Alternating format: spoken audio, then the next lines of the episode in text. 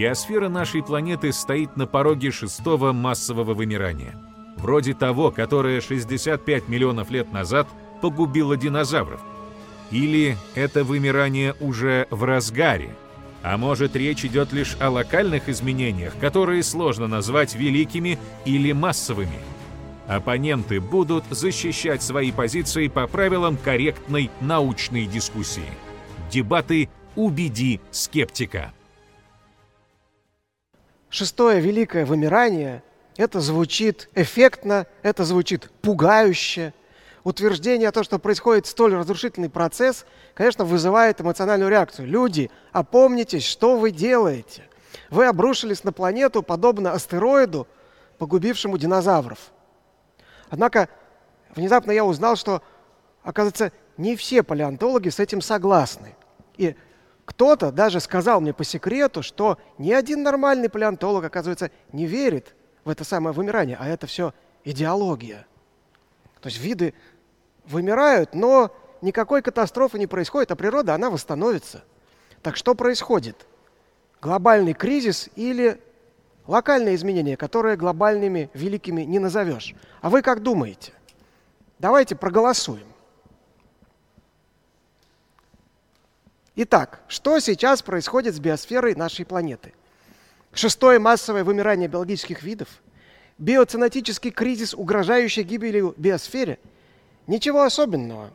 И я не знаю, вы расскажите. Итак, пожалуйста, проголосуйте, перейдя по ссылке в чате, а я хочу представить наших уважаемых оппонентов. Итак, в левом углу виртуального ринга – Владимир Фридман, кандидат биологических наук, старший научный сотрудник лаборатории экологии, биологических инвазий и охраны природы кафедры высших растений биологического факультета МГУ имени Ломоносова.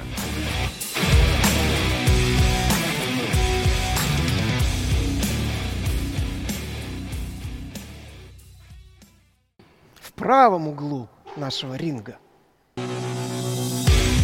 Ярослав Попов, научный сотрудник отдела фондов, хранитель палеонтологической и геологической коллекций Государственного Дарвиновского музея.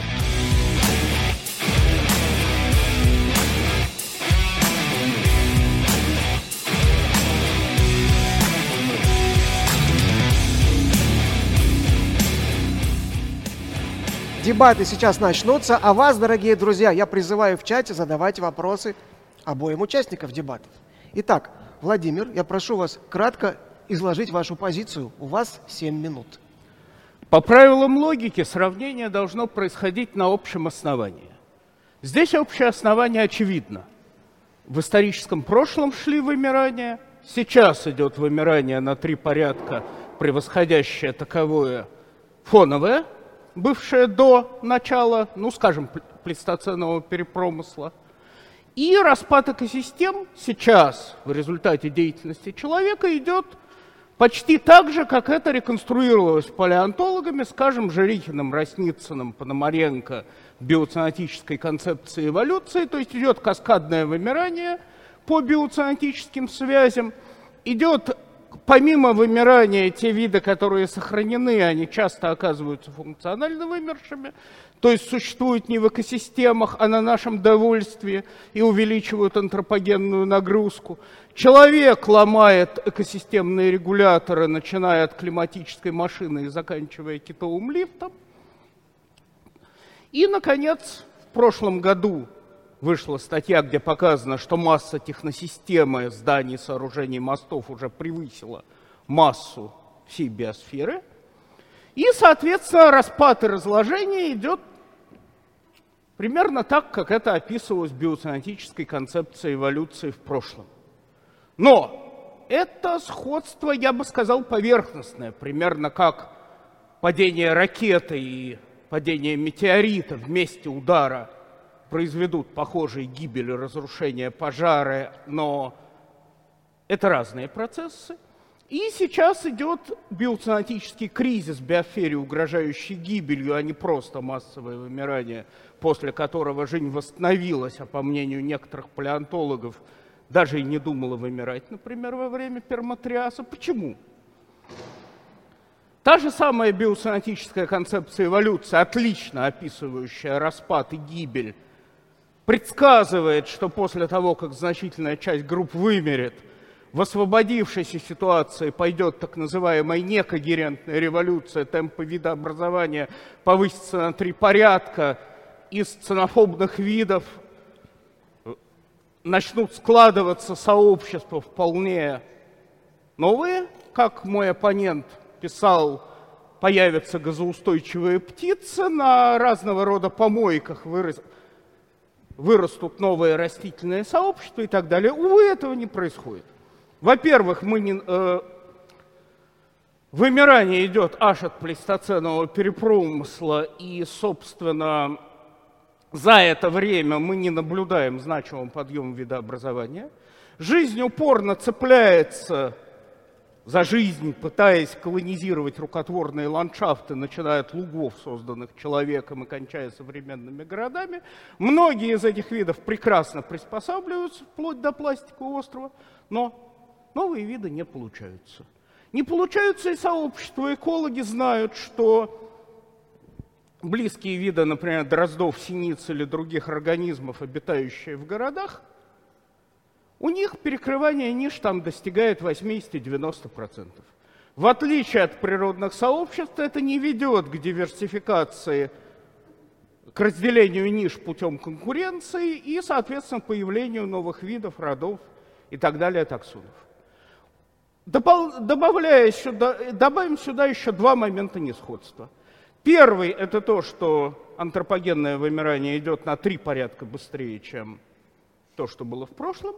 А второй момент методический. Я очень извиняюсь, но не палеонтологам судить о том, эм, что э, не палеонтологам судить и оценивать антропогенное вымирание, поскольку точность происходящего у них, во-первых, ниже.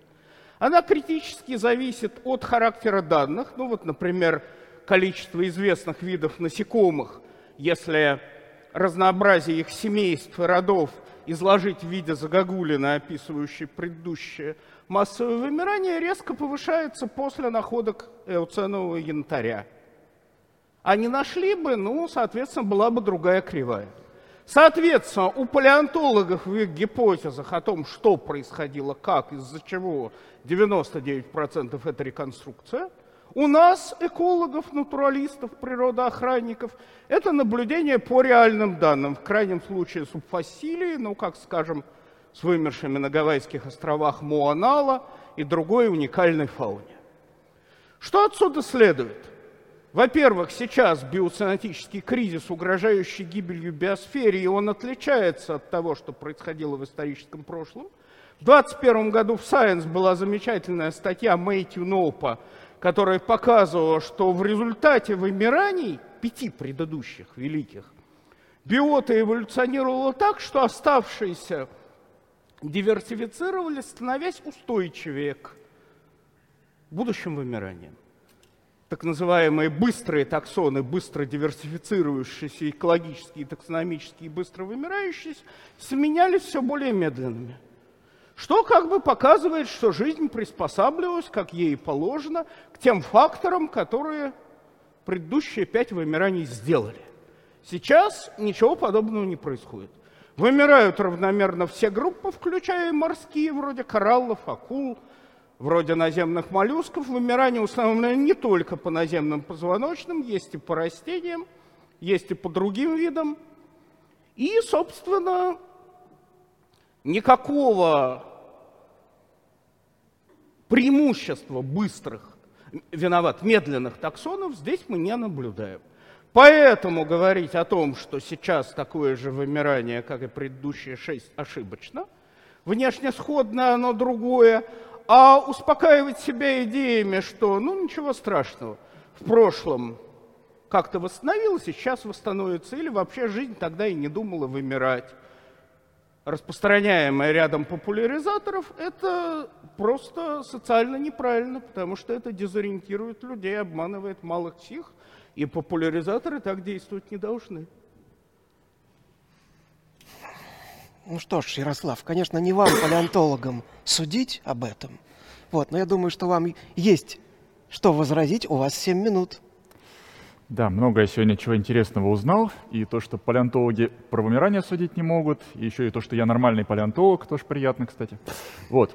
Но а, вообще-то говоря, меня немножечко смущает такой фактор, а, что с одной стороны палеонтологи не могут судить о вымираниях, потому что точность совсем не та. И, конечно же, палеонтологическая летопись не полна, есть там разные оценки, что мы знаем 1%, одну десятую процента всего было многообразия.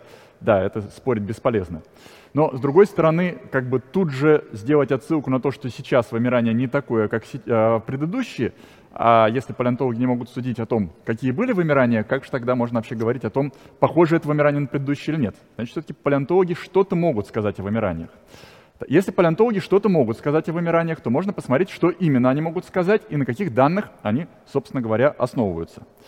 А, да, конечно же, палеонтологи не имеют такой точности. И это вот, кстати, один из моментов, который как бы, вообще затрудняет сравнение нынешних процессов с теми, что происходили раньше. Например, все известные пять великих массовых вымираний, они установлены в основном на уровне семейств, ну, позже появились данные по родам. Сейчас же постоянно говорят о вымирании такого-то количества видов. Ну, как бы про виды прошлом мы вообще судить-то толком и не можем, поэтому сравнивать как бы виды и семейства, ну, честно говоря, не очень правомерно. А вот на уровне семейств пока что, ну, цифры совсем не такие страшные. Следующий момент. Опять же, палеонтологи в силу своей специфики опираются в первую очередь на морские а, виды, а я вот, э, конечно, не так силен в современных, как говорится, данных, но покопался в работах экологов, и вот, чтобы, как говорится, не быть голословным, вот могу сослаться на Николаса Далви 2009 года статья, в которой он указывает, что с момента начала голоценного вымирания вымерло всего лишь 20 видов рыб. То есть за 12 тысяч лет 20 видов рыб, ну, как бы немного так вот, мне кажется, да? А следующий момент, вот берем насекомых, например. Здесь, э, судя по данным Красной книги, получается 60, по-моему, 8 видов, если не ошибаюсь. Тоже, ну, учитывая многообразие насекомых, данные не такие большие. Следующий момент интересный, то что в принципе большинство видов, которые сейчас вымирают, в первую очередь, а, конечно, описывают вот в Красной книге, в той же, всевозможных птиц и млекопитающих. Так вот, эти все виды, они в основном эндемичные. А если мы говорим о вымираниях прошлого, то тогда вымирали массовые виды, широко распространенные. А, ну, грубо говоря, там, если какой-нибудь э, не очень сообразительный военный решит провести эксперимент на каком-нибудь там необитаемом острове и вот там вот ядерную бомбу проверить, но весь остров он снесет, все, все уникальные эндемики этого острова погибнут. Но как бы что это скажет о многообразии всех видов на планете? Ну, в общем-то, очень-очень мало, скажем прямо. А, поэтому так ли уж важны вот эти эндемики, когда мы говорим о глобальных процессах. Но, э, вообще-то говоря, есть даже такие экологи, вот, э, например, Дэвид Брикс, Крис Томас, Сторк, которые вообще считают, что сейчас процессы происходят на уровне фоновых вымираний, то есть цифры совсем-совсем небольшие. Но чтобы, как говорится, не быть голословным и не отбирать вот так вот избирательно какие-то цифры, которые мне больше нравятся, вот, которые больше подходят той концепции, которую я вот сегодня решил защищать, я могу сказать, что как бы, есть и другие данные. Вот, пожалуйста, тот же Пол Эрлих, тот же э, эколог, указывает, что 477 видов позвоночных за последние 100 лет вымерло. Ну, это как бы уже немало, да? А, вот очень а, такая классная статья вышла в этом году, Роберт Коуи с авторами. А, данные по моллюскам новые. Они провели гораздо более полное исследование, чем просто, так сказать, заглянули в Красную книгу. И оказалось, что вовсе не 800 видов моллюсков вымерло, как считали ранее, а где-то около 150 тысяч видов за последние 500 лет из 2 миллионов. Но это вот уже цифры такие гораздо более впечатляющие. Это ну, где-то от 7 до 13% всего разнообразия моллюсков. То есть, в принципе, если опираться на эти данные, получается, что да, действительно, как минимум там раз это в 10, а по некоторым видам и в 100, у нас, по некоторым группам и в 100 у нас сейчас вымирания превышают фоновые. Но по другим группам вот этого мы не видим. Поэтому мне кажется, что вот очень странная эта картина сейчас, то, что вот больше как страдают наземные фауны, чем морские. По каким-нибудь там этим диатомовым, э, не знаю, там радиоляриям, фораминиферам мы вообще никаких вымираний не видим, хотя, по идее, должны были бы, бы если бы они как бы происходили. Палеонтологи это видят обычно. Поэтому есть подозрение, что сейчас действительно происходят какие-то процессы, но вряд ли их можно назвать прямо вот уж шестым массовым вымиранием.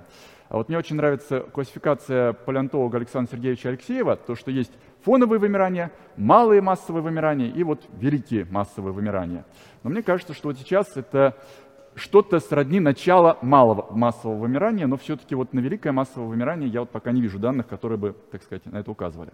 То есть а, не величайшее, а всего лишь выдающийся, как говорится. Ну, вроде того, да. И кроме того, а, не стоит, а, стоит отметить здесь же, что мы когда говорим о вымираниях, мы не учитываем восстановление фауны, а ведь еще же видообразование идет. И, в принципе, согласно молекулярным данным, на некоторых островах сейчас интенсифицировалось видообразование, а, причем как бы, новые мутации происходят гораздо стремительнее и у растений, и у беспозвоночных, что говорит о том, что, в принципе, вроде как биота начинает восстанавливаться, и разнообразие уже начинает действительно все-таки увеличиваться. А потом, хотя некоторые экологи а, считают, что инвазия приводит прям к катастрофическим процессом.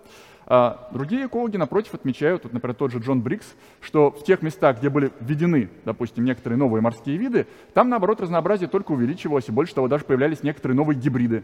Так что возможно, что инвазия даже в какой-то степени может способствовать усилению многообразия, увеличению многообразия.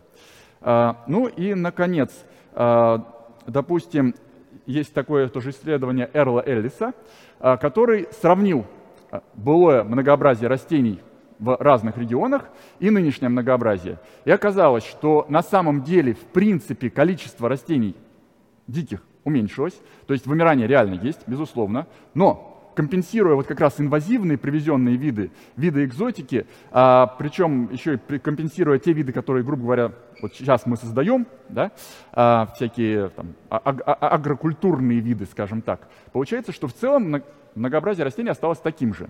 То есть, может быть, все-таки действительно все не так уж и плохо, и мы можем, э, допустим, как-то восстановить новыми видами многообразие, или же многообразие само восстановится потихонечку. Как-никак, э, что нам показывает опыт предыдущих пяти массовых вымираний, что даже если вот там 95%, как говорят, видов там, во время пермского вымирания вымерло, после этого биота-то восстановилась, и больше того, вроде как даже лучше стало, чем прежнее, и новые формы появились, и многообразие даже стало выше. Поэтому, а, конечно, сейчас многообразие сокращается, но, может быть, если мы будем говорить в перспективе миллионов лет, все будет очень даже позитивно, и все восстановится. А как насчет новых родов и семейств? Но, опять же, надо подождать. Тут очень важен фактор времени. Да? А, нет, безусловно, в принципе, если говорить про нас конкретно, про нашу жизнь, там, не знаю, жизнь наших ближайших потомков, для нас плохо то, что сейчас многообразие сокращается. И если оно будет восстанавливаться, то это будет происходить там через несколько сотен тысяч, через миллионы лет. И мне лично как бы не хотелось бы жить в момент какого-то, э, скажем так, вот... Какой-то перестройки, неважно, там, экономической, политической, биологической, но кто же меня спрашивает-то? Вот, поэтому, ну, если посмотреть вот так именно глобально, может быть, все не так плохо, и хотя бы если нам-то будет плохо, то вот хотя бы в целом планете потом будет хорошо. У нас сейчас 15 минут для прений. Владимир, вы можете задавать Ярославу вопросы. Ярослав, вы отвечаете и задаете встречные вопросы. Прошу. Ну, как бы э, есть такой, э, такое главное требование научного метода. Ученый должен не собирать подтверждения под свою идею, ну, как то, что мы слышали только что, а наоборот искать опровержение. Знаете ли вы какие-то факты, которые подкашивают вашу точку зрения? Ну, я... я готов сказать то же самое в отношении своей идеи. Обязательно скажите. Вы, Ярослав?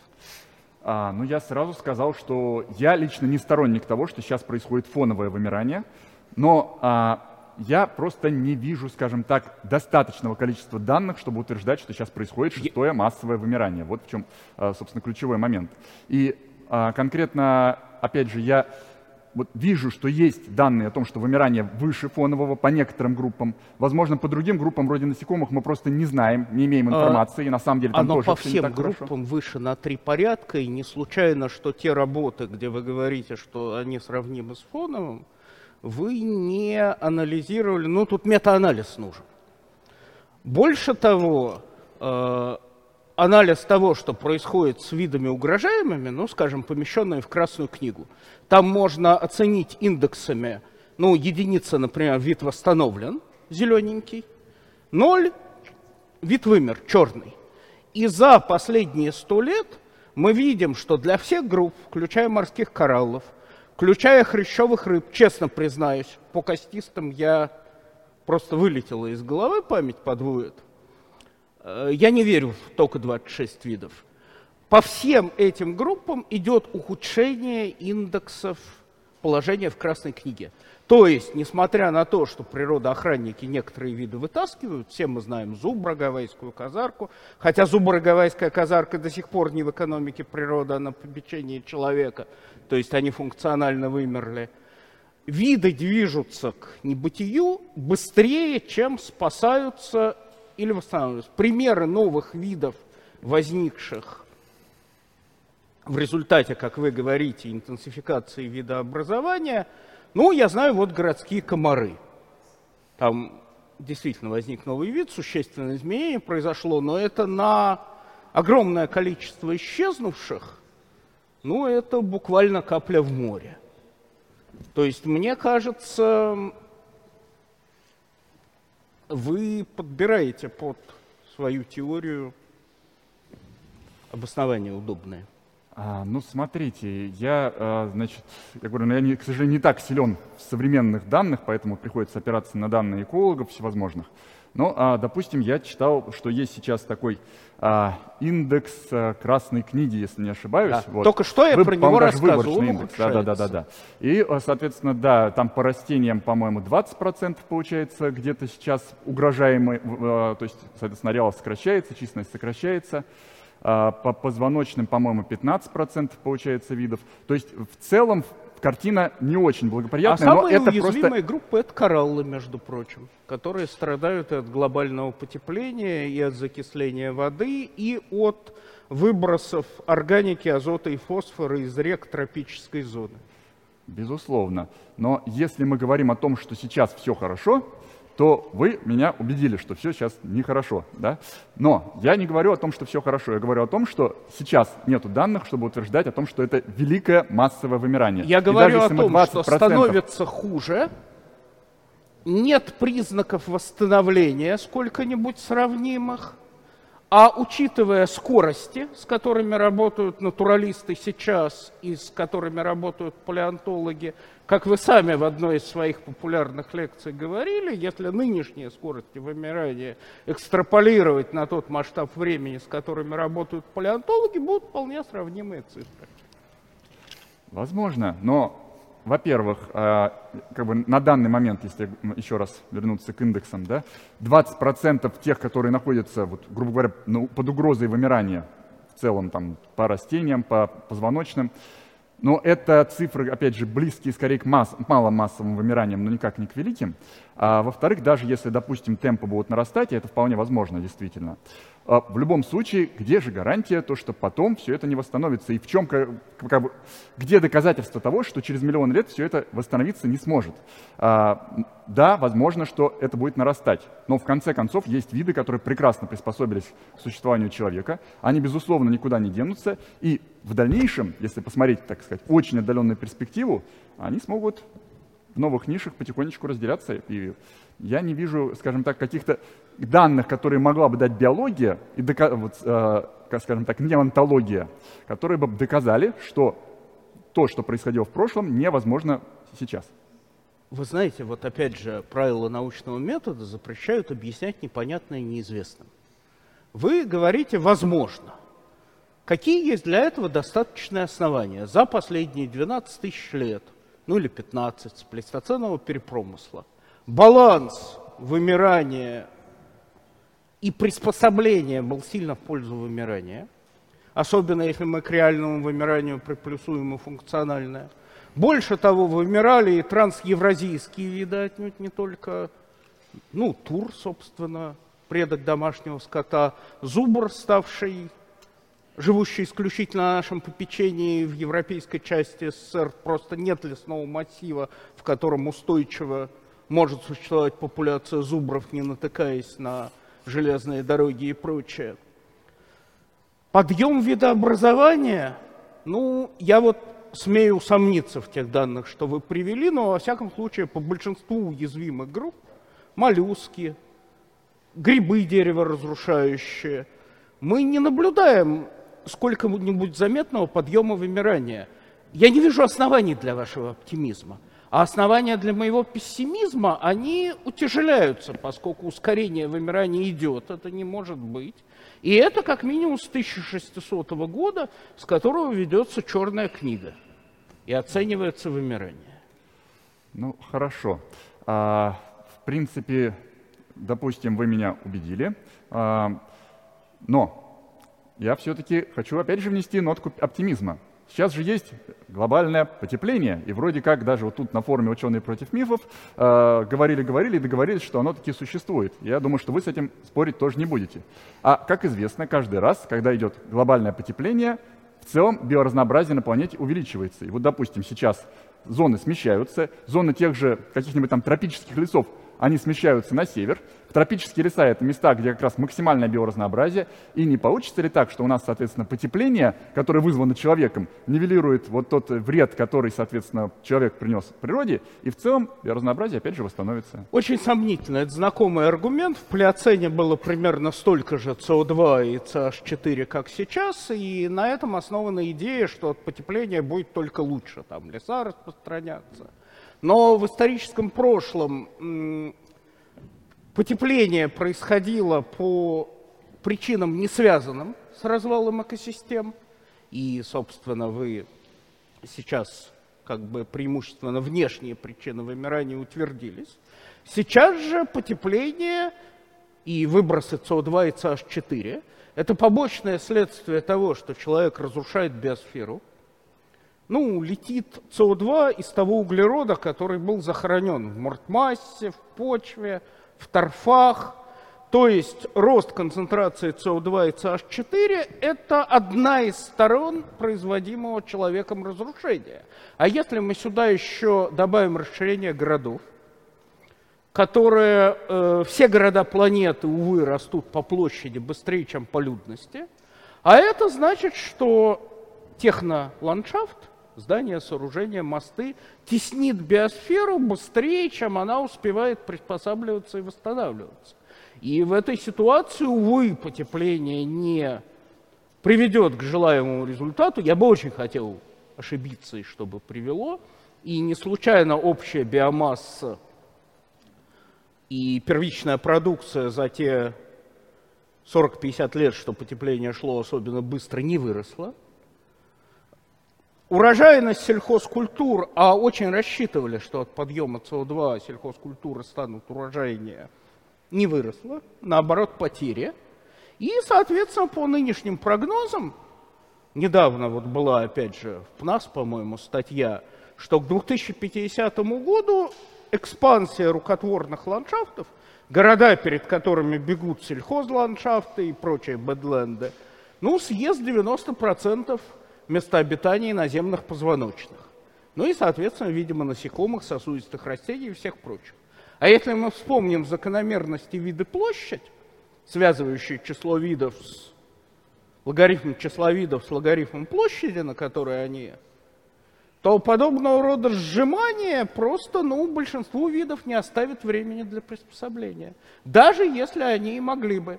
Как человек не оставил времени стеллеровой корове, а может быть и самому себе, чтобы осознать, что это классное домашнее животное и, соответственно, ее одомашнить и спасти. Это, кстати, отдельное семейство, полностью вымершее, и таких случаев много. Ну, хорошо. И тогда у меня есть другой вопрос. Ярослав, я попробую подойти с принципом сочувствия. В чем бы вы хотели меня убедить? А я попробую убедиться. Только сначала вы обещали, а то... вы обещали, если не ошибаюсь, привести некие да, данные, да. которые противоречат отстаиваем вами да, идеи. Давайте да. сначала, только чтобы у нас было, так сказать, баланс был. Э, э, мы попросим Ярослава закончить его реплику, а потом дадим слово вам. Прошу, Ярослав. А, да, я нет, я просто хотел еще попробовать зайти с другой стороны. А, то, что так ли, скажем так, тоже, опять же, все плохо?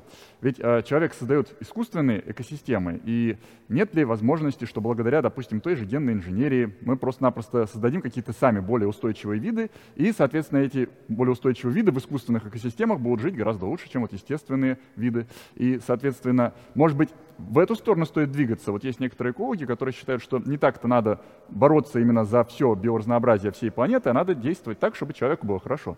И, соответственно, может быть, как-то всю природу под себя перестроить, так, чтобы, с одной стороны, полностью биоразнообразие не сократилось, но, с другой стороны, вот полностью все наши нужды обеспечивало. Вот как вы относитесь к таким концепциям? Я отношусь плохо, как к любому научно-техническому энтузиазму, и плохо отношусь потому, что про, э, время, прошедшее с 50-х, 60-х годов, когда эти идеи доминировали, показали, что это неосуществимо.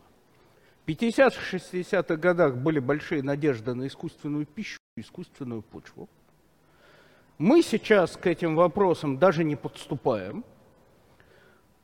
Учитывая, что сельхозпродукцию э, мы производим с помощью лесов, лугов и болот между полями и пастбищами.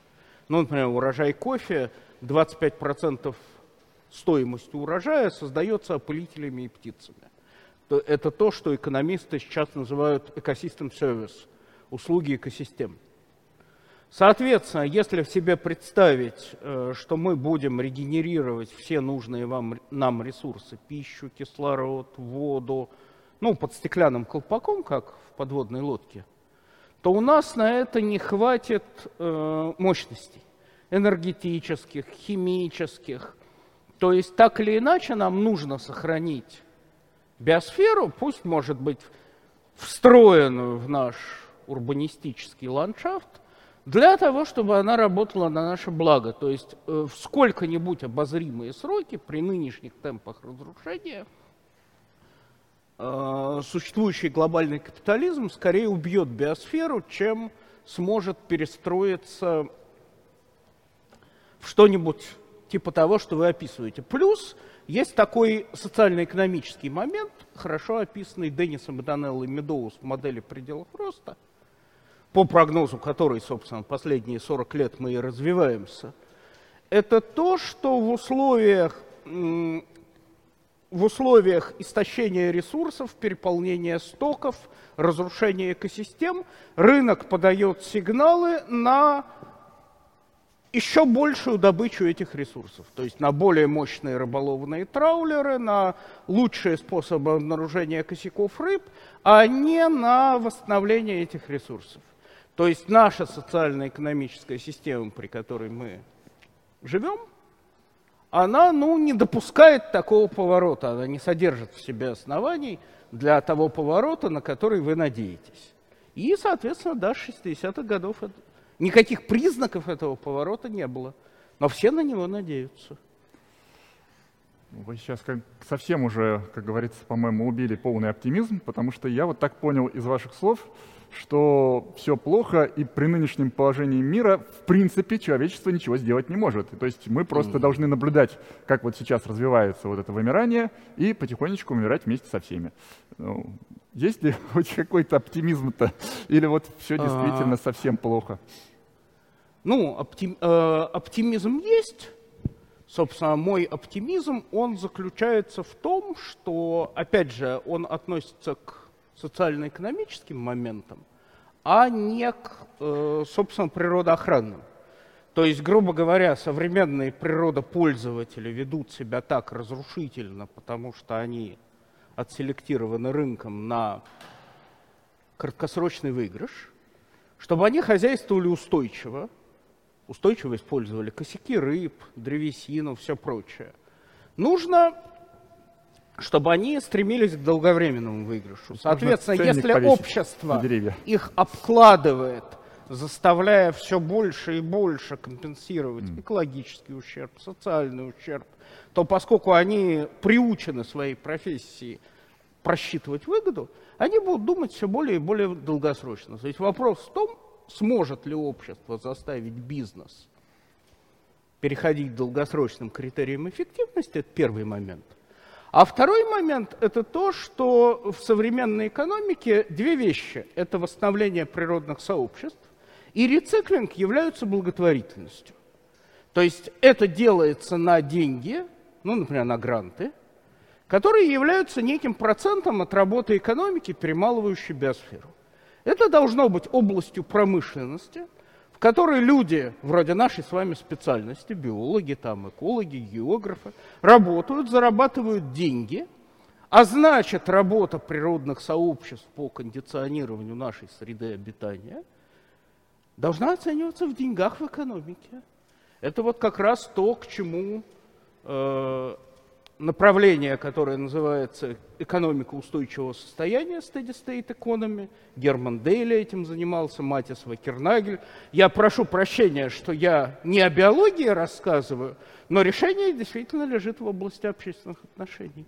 Нужно общественное изменение, сравнимое с теми, которое было при неолитической революции. Например. Так, коллеги, прежде чем мы перейдем сейчас к вопросам от зрителей, поскольку сейчас время для вопросов зрителей, я хотел бы вот к Ярославу обратиться. Мне, мне создалось впечатление, что вы начинали с таким осторожным оптимизмом, но вот Владимир неким образом убил вообще все ростки, все ростки. То есть это Мой оптимизм как... заключается в том, что этот поворот возможен. Люди смогут. Ну, я уже понял, санкции и ценники на, как говорится, леса. И вот это. Скорее прибыль, чем санкции. Люди лучше реагируют на бакшиш, чем на запреты. Так, ну mm-hmm. да, бакшиш это, конечно, то, что спасет, может быть, нашу экологию. Так, друзья, мы сейчас перейдем к э, вопросам зрителей. А, я буду стараться их адресовывать, ну, по возможности, поровну уважаемым оппонентам. И первый вопрос от Олега Угольникова, кандидата физмат-наук. Он у нас только что выступал который спрашивает, что известно об ордовикском вымирании 443 миллиона лет назад. Правильно ли я осведомлен, что это единственное вымирание в истории, не сопровождавшееся изменениями климата? Это даже легло в основу одной астрономической гипотезы о его причинах. Это мне кажется. Да, ну палеонтологу, Скорее наверное, всего, да. в большей степени. Да. Прошу. А, ну, как бы есть тут такая проблема, что чем более древнее вымирание, тем меньше мы о нем знаем, к сожалению. А тем более с Ордовиком там совсем все грустно, в том смысле, что на Земле-то вообще еще толком никакой а, флоры, фауны не было, если не считать, конечно, бактерии, какие-то одинокие мхи, которые то там, то тут росли. Вот, поэтому приходится опираться исключительно на, на данные по морям. Но данные по морям показывают, что действительно вымерло достаточно много всего, причем это ордовикское вымирание, по-моему, второе вообще по силе, э, нет, третье, по-моему, после у нас э, мелового вымирания идет, то есть такое довольно-таки хорошее вымирание. Вымерли многочисленные беспозвоночные, ну, собственно, позвоночные еще к шапочному разбору не успели толком. Но основная причина, которую предполагают, это оледенение Гондваны, так что опять у нас получается исключительно климатическая климат. причина, да, климат опять самое главное. А, конечно, есть и другие всякие, там, вроде, опять же, изменений там, течений, есть даже некоторые попытки что-то как-то это связать действительно и с космосом, но вот все-таки так вот хорошо это согласуется с трендом на похолодание и как раз с формированием очень мощного оледенения, что здесь как раз, мне кажется, климат самый лучший показатель. Спасибо, Ярослав. У нас сейчас присутствует один из наших таких загадочных зрителей, Палпатин, который хочет задать вопрос, но он сам адресует кому или, может, да, обоим. Здравствуйте. Понятно. Я думаю, он вопрос скорее... Короткий только вопрос. Я думаю, Короткий. вопрос скорее обоим. Вот, для начала я хотел бы от, отметить, что, ну, я думаю, мы тут все понимаем, что э, количество исчезнувших и видов, и семейств, и родов, э, оно сильно непропорционально воздействию на экосистему. Там сначала вымирают самые неустойчивые виды, потом чуть более устойчивые, под самый конец самые живучие. Вот, это там хотя бы можно трофической пирамидой объяснить, потому что там сначала пропадает возможность прокормиться тем, кто на верхушке, потом тем, кто пониже, и в самом конце вот продуцентам. А, это во-первых. Вот, соответственно, вот да, соответственно, если мы оцениваем просто количество видов, э, которые исчезают, то мы э, делая выводы на основании этого, не можем делать э, вывод о том, насколько вели, велико наше воздействие, потому что ну, поначалу у нас, если воздействие невелико, умрет одно количество видов. Если мы просто пропорциональность продлим дальше, то нам кажется, что пропадет еще очень много. На самом деле эффект будет э, ослабевать, ослабевать, потому что мы будем добираться до более нижних ступеней этой пирамиды. Вот. Это во-первых. А во-вторых, э, по всей видимости, в принципе в экосистеме у нас э, виды неравно, неравномерно распределены по степени этой э, живучести. Ну, например, это можно объяснить так. Вот было, например, меополиогеновое вымирание, динозавров пришибло, а вскоре после него там одними из основных хищников стали, ну, на некоторой территории планеты, крупные птицы, вроде эти эм, гасторницы, да? Вот. А можно было бы предположить, ну, вот они заняли место терапод в прошлом, наверное, они более живучие, но нет, их тоже скоро э, выметало из этой экологической ниши, и они тоже выбрали. Это не значит, из этого мы можем делать вывод, что, ну, по всей видимости, в процессе эволюции э, не увеличивается доля э, живучих видов в экосистемах. Она более-менее какая-то постоянная, а не живучих много. И вот, кажется, недавно у нас тоже было такое событие, которое могло подпришибить многих э, довольно-таки живучих видов. Это, ну, глобальное оледенение. Оно у нас было, довольно сильно сокращались э, ареалы обитания. Наверное, выжило не очень много видов, потом они чем-то восполнялись, и ничто не гарантирует нам, что э, виды, которые живут сейчас, они вот все такие живучие. Наверняка там есть и хиленькие. Вот. И если мы что-то сейчас устраиваем, что их пришибает, то, ну, поначалу будут умирать наименее живучие, а потом те, что еще, пережили еще тогдашние события, вот, которые жили еще до оледенения, например. Вот. И, и вопрос? Да, вопрос. А может быть, у нас э, так много видов сейчас умирает, потому что те, которые сейчас в значительной степени составляют наше биоразнообразие, это те, кто заняли все эти экологические ниши после ледникового периода и, ну, просто не представляют из себя живучих представителей, и что вот сейчас неживучие помрут, а останется устойчивое. Угу. Спасибо. Заберите, пожалуйста, микрофон у Палпатина. Владимир, пожалуйста, прокомментируйте. Заберите, Я... пожалуйста, микрофон. Я не согласен с обоими тезисами. Э, ну, с одной стороны, вот та самая работа Мэтью Кнопа, которую я цитировал, она показывает, что в результате этих пяти вымираний все больше и больше преобладали таксоны более устойчивые. Соответственно, те, которые медленнее диверсифицировались и медленнее вымирали, они, соответственно, все больше и больше оказывались устойчивыми к тем фак- природным факторам, которые вымирание вызывали. Действительно, виды в сообществе неравноценны – Экологи э, выделяют так называемых ключевых видов или экосистемных инженеров, вроде зубров и туров, которые создавали мозаичность до агрикультурных лесов. Да, идификаторы. Идификаторы, просто термин идификатор сейчас не очень популярен.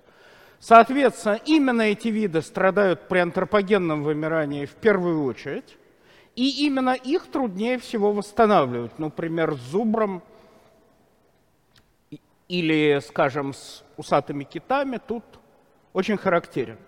Соответственно, из-за того, что не просто виды исчезают, полностью вымирают, функционально вымирают, но одновременно и территория дикой природы сокращается, дробится, как шагреневая кожа, все новые и новые виды становятся все менее устойчивыми, потому что есть общее правило, изучаемое моделями островной биогеографии. Если мы непрерывные места обитания площадью S раздробим на n островков, и эти островки становятся все более и более изолированы, то даже при, если эти виды не трогать, успешно охранять и так далее, через некоторое время из обитающих там видов, ну, скажем, треть вымрет. Просто от статистических моментов.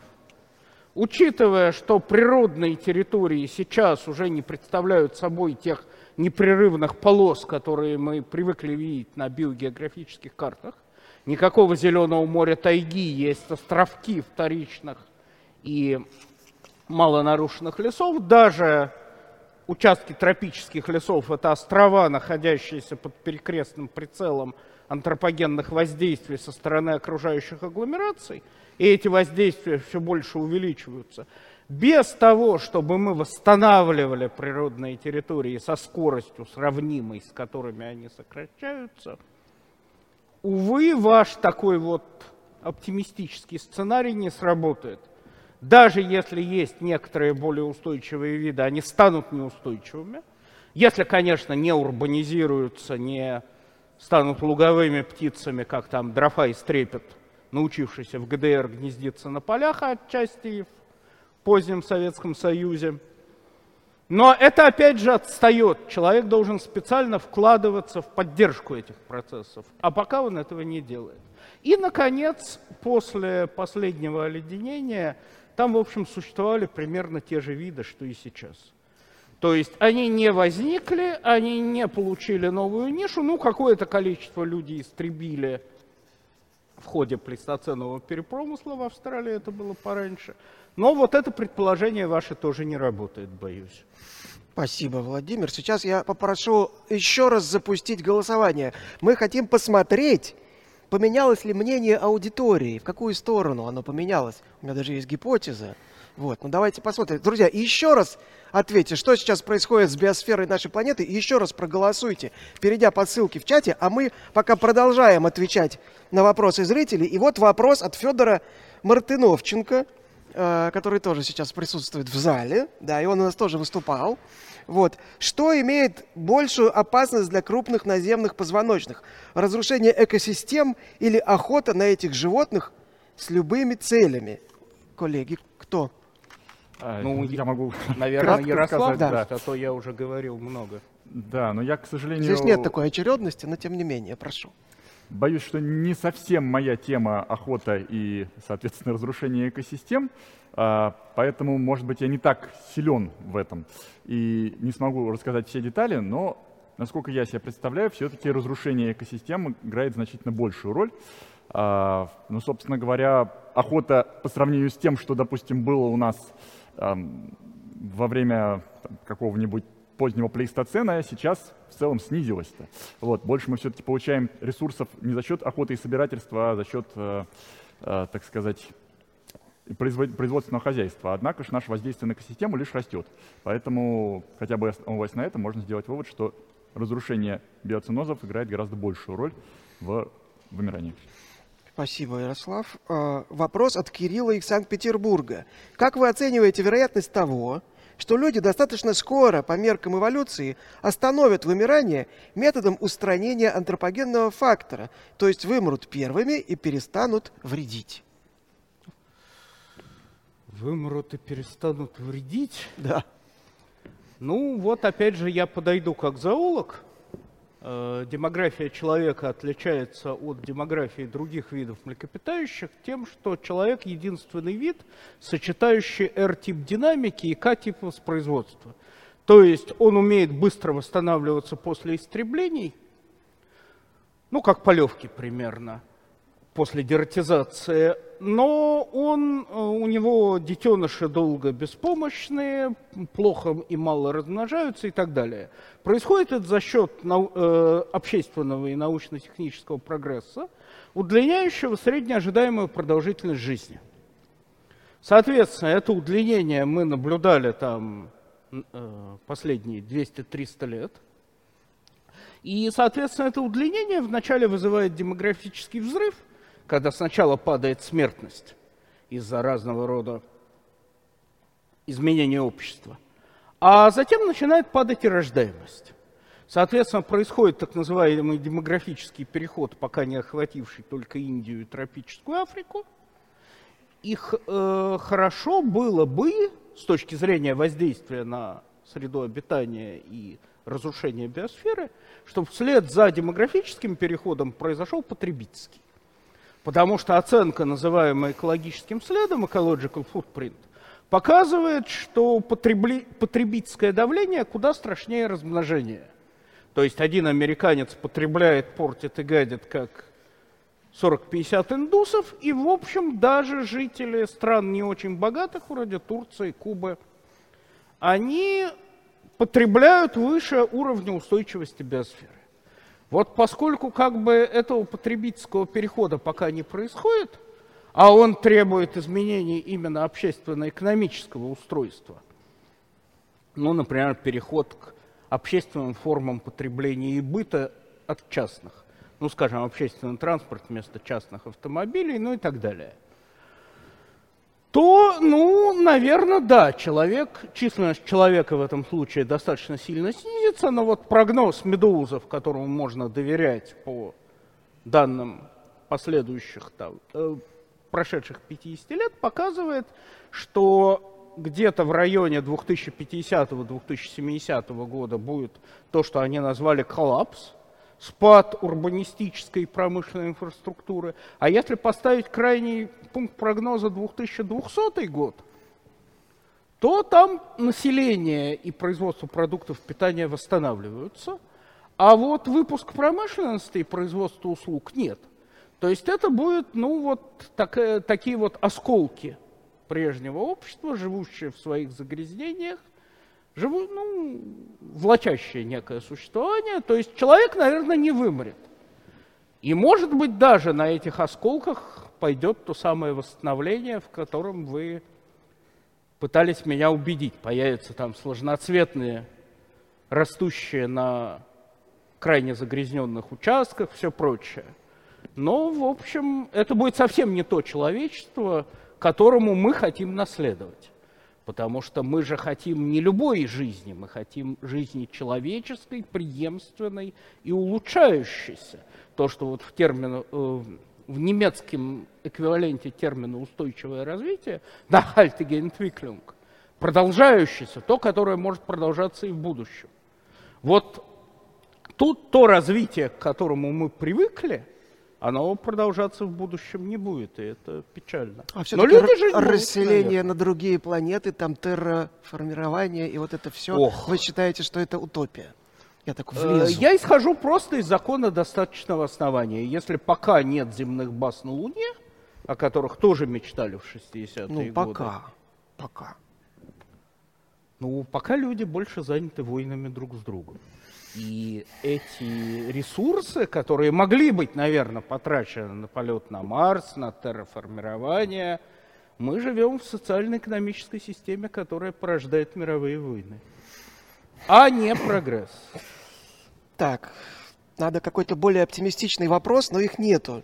Интересно, как, значит, Александр спрашивает, интересно, как отложится вымирание нашего четвертичного периода в геологической летописи? Заподозрит ли связь между ним и Homo sapiens гипотетические существа будущего? А может, одно из прошлых вымираний уже было вызвано кем-то еще, с большой буквы кем-то? Ярослав. Да, у меня от этих вопросов возникает свой вопрос. А, кто-то нас смотрит, кроме тех, кто присутствует в этом зале, а то что-то вопрос-то все от местных. Но хочется надеяться, что Это да. был вопрос от, от, от зрителя. А, от это Александра от зрителя, из Новосибирска. От другого Александра. Тогда из Новосибирска. Тогда хорошо. А, ну, а, значит, на самом деле, конечно же, это вопрос из категории «что было бы, если бы?». Да, то есть мы не можем точно ответить на данный вопрос. Больше того, вот как раз опять же, что меня смущает, когда мы говорим о вымираниях, то что если мы вот посмотрели бы на нынешнюю ситуацию глазами палеонтолога будущего, то мы, в принципе, бы не очень-то заметили какое-то вымирание, потому что как раз все, что сохраняется хорошо, всякие морские вот эти вот раковины, фораминиферы и прочее, они не показывают пока такого вымирания. Но, конечно же, вот как мне уже э, Владимир сегодня неоднократно э, доказывал, что скорее всего, темпы будут нарастать, и вымирание будет заметно.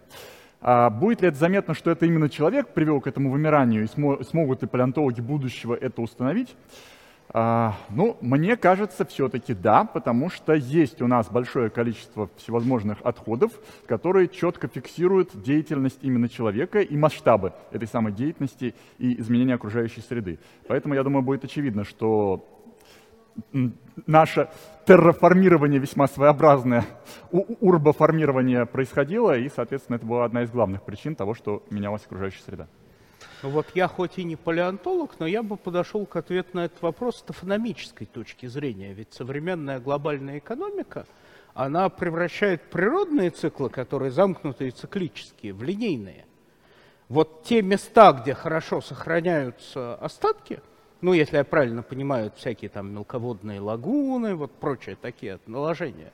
Человек все больше приспосабливает для добычи чего-нибудь, ну, стройматериалы, там, ил, э, землечерпалками всякими. И, соответственно, возникают линейные потоки материалов, которые потом отлагаются в городах. Я боюсь, палеонтологу с Марса или там из трехтысячного года просто, ну, он не найдет ископаемых в силу линейности, э, в силу вот этого вот.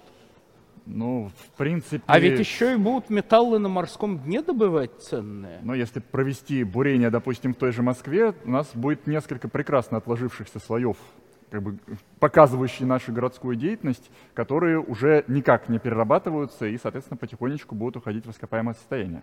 Поэтому какой-то след точно должен остаться. Но вот Но... те животные, которые обитали в московском уезде там в веке в 15-16, а не те, которых москвичи ели, боюсь, уже там не отложится. Там те же рыси или медведи. Ну, они здесь уже и не обитают. Коллеги. Ну, да, да, они сейчас обитают, но просто потому а что лесистость участки, которые остались в естественном, там продолжится естественное накопление. Поэтому можно как раз будет оценить масштабы измененной и неизмененной среды. И, соответственно, сделать вывод, что значит среда была изменена и сильно. Мне кажется, в целом логика в моих рассуждениях есть. То, что палеонтологи будущего заметят, как бы, что Земля была переработана и что осадка накопления изменилась на большей территории. Ну, тут я могу только вас слушать. Ну, собственно, отвечая на этот вопрос, и приходится ориентироваться, увы, только на логику, поскольку фактов, показывающих, как это продлится в будущее, нет. Владимир, я прошу сейчас кратко вас подвести итог дискуссии. То есть, в частности, было ли что-то, в чем вы изменили ваше мнение, а в чем вы остались при своем? Можете лаконично сформулировать?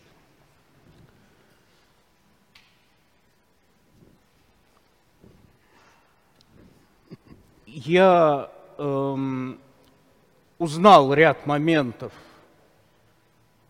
ряд слабых мест своей концепции. Хотелось бы еще узнать эти работы, вот на которые ссылались. Я с удовольствием их прочитаю. В целом свою точку, э, в целом свою точку зрения, что вымирание идет, но оно другое по механизму, я не изменил. Но понимаю, что сравнивать это с большими катастрофами, установленными совсем по-другому, не стоит. То есть я еще раз утвердился в неадекватности популярного в западной литературе термина «шестое массовое вымирание», и антропогенный биоценотический кризис, то, что ввели в литературу там те же Жирикин с Росницыным, с Рутяном, мне представляется более адекватным. Потому что с вымираниями прошлого здесь есть сходство по части параметров, но совершенно другой механизм и результат. Ярослав, а ваша позиция в чем-то поменялась? Ну, э, скажем так, вот если бы я бы голосовал бы вместе со зрителями, я как-то был вначале склонен ответить, что сейчас происходит э, биоцинетический кризис, а вот сейчас я скорее склонен ответить, не знаю, расскажите. Э, убедился, что очень много разных есть данных неотонических, о которых нужно знать для того, чтобы какой-то достоверный прогноз состроить. А, но, с другой стороны, я все-таки остался также при своем мнении, что сейчас не шестое массовое вымирание, вот, а что этот процесс Владимир, иной, но, в принципе, получается, да, мы как-то на этом сошлись. А, и я как бы тоже не могу сказать, насколько оно великое, ну, как бы, я думаю, придется подождать пару миллионов лет и тогда убедиться уже окончательно, что получится. К сожалению, когда находишься сам внутри вымирания, сложно делать какие-то выводы. Вот лучше, удобнее смотреть со стороны, причем еще и желательно со стороны через какое-то время, чем когда сам находишься в процессе. Да, вот можно находиться внутри вымирания, главное еще самим все-таки не вымирать, наверное. А учитывая разброс величины зубцов в загогулине Раупа и Сипковски, то, ну, какой-то хоть подходит под нынешнее вымирание, по вашей оценке палеонтолога? Ну, там столько этих зубцов, я думаю, что при желании можно подтянуть, но вот это как раз будет чистая подгонка данных. Давайте, Думаю, что это не будет никоим образом указывать на механизм. давайте по- посмотрим, как поменялось мнение зрителей в процессе дебатов. Можем мы посмотреть на две картинки сразу. Итак, это было первое голосование. Ну-ка, ну-ка, ну-ка. Ничего особенного, все в пределах нормы. Обратите внимание, большинство проголосовало. На втором месте «Я не знаю, расскажите». На третьем месте шестое массовое вымирание. И только на четвертом биоцинетический кризис, ну, может быть, потому что самое непонятное, что ли, из, из формулировок. Так, а как, а как э, для зрителей, имею в виду, а как э, проголосовали второй раз? Опа! Смотрите, как мы видим, мнение аудитории прям радикально меняется. Значит, По-моему, это просто прямое доказательство пользы, нужны. пользы таких мероприятий.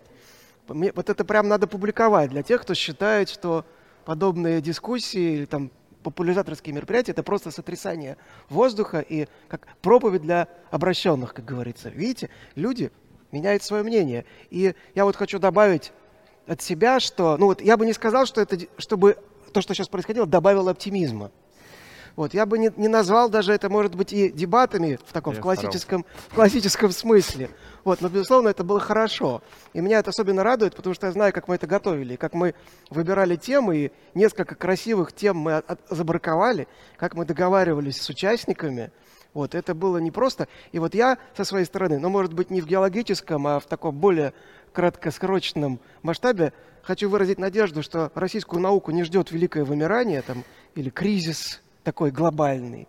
Вот, а, ну, я так, будет. я, я так, я, я- я- я играю роль оптимиста сейчас. Ну, надо на, на оптимистической ноте закончить. Вот, поэтому нас еще ждут, может быть, другие интересные дебаты на этой площадке, но для этого нужны новые э, незаезженные темы. Поэтому я призываю зрителей и вас, коллеги, предлагать новые темы для дебатов, и э, в том числе тех, кого вы хотите видеть участниками этих дебатов, друзья. А я э, хочу сейчас поблагодарить уважаемых... Александр, а прежде чем мы закончим, можно маленькое замечание поведенщика по поводу этой гистограммы? Так. Поскольку все-таки основная моя специальность не охрана природы, а поведение животных, ну и социальной психологией интересуюсь. Э, Очень интересна устойчивость этого изменения мнений. Потому что, грубо говоря, люди делятся на две группы. Э, Часть из них либо оставшись при своем мнении, либо изменив взгляды, через некоторое время вернется к Откатится. предыдущему мнению. Регрессия произойдет. Либо включат производство сомнений, либо еще как-то. Вот я бы добавил еще один столбец. Хочу об этом почитать поподробнее. То есть вот самый, на мой взгляд, наша целевая группа популяризаторов – это те, в ком мы разбудим интерес к самостоятельному изучению этой проблемы, чтобы сформировать свое мнение. Потому что умелый оратор, красивый говорун, он может убедить. В чем угодно, в принципе. Собственно, опыт теледебатов и политических, и научных показывает, что тут это важнее компетенции участников. А вот умение пробудить интерес – это куда как более важный момент. А я попрошу просто зрителей сейчас в чате, может быть, написать.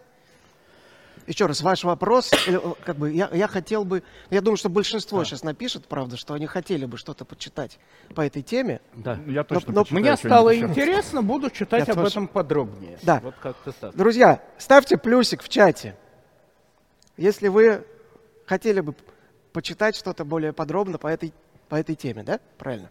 Спасибо. Значит, сейчас еще предстоит вам выбрать каждому вопрос, который вы считаете лучшим из заданных. Их было не так много, а нас ждет две книжки «Наука воскрешения видов. Как клонировать мамонта». Вот. Издательство Хорошо, так оптимистично. Госпожи Шапира, Да. Вот, ну, э, поэтому я сейчас могу напомнить, какие были вопросы. Или, коллеги, а все вопросы как можно посмотреть? а я сейчас скажу вам, какие были. Их было просто немного. А, Значит, про ордвикское вымирание, про э, э, то, что имеет опасность большую охоты или разрушение экосистем, про э, вероятность того, что люди остановят вымирание, вымерев сами, так сказать, самовыпилившись. Э, И э, э, как отложится вымирание нашего периода четвертичного в геологической летописи. Вот фактически, получается, раз, два, три, четыре вопроса. А, еще Палпатин, пятый. Но я не смогу сейчас э, точно пересказать его вопрос, но вот у нас пять вопросов. Мне кажется, надо дословно его пересказать. Ну, я буду к этому стремиться. Вот, а пока что, коллеги, кому книжки? Ну, я бы выбрал как лучшее ордовикское вымир... проордовикское вымирание, но из корыстных соображений, поскольку благодаря ответу я что-то узнал нового и интересного. Отлично. Тогда Олег Угольников, он здесь может получить свою книгу заслуженную. Ярослав.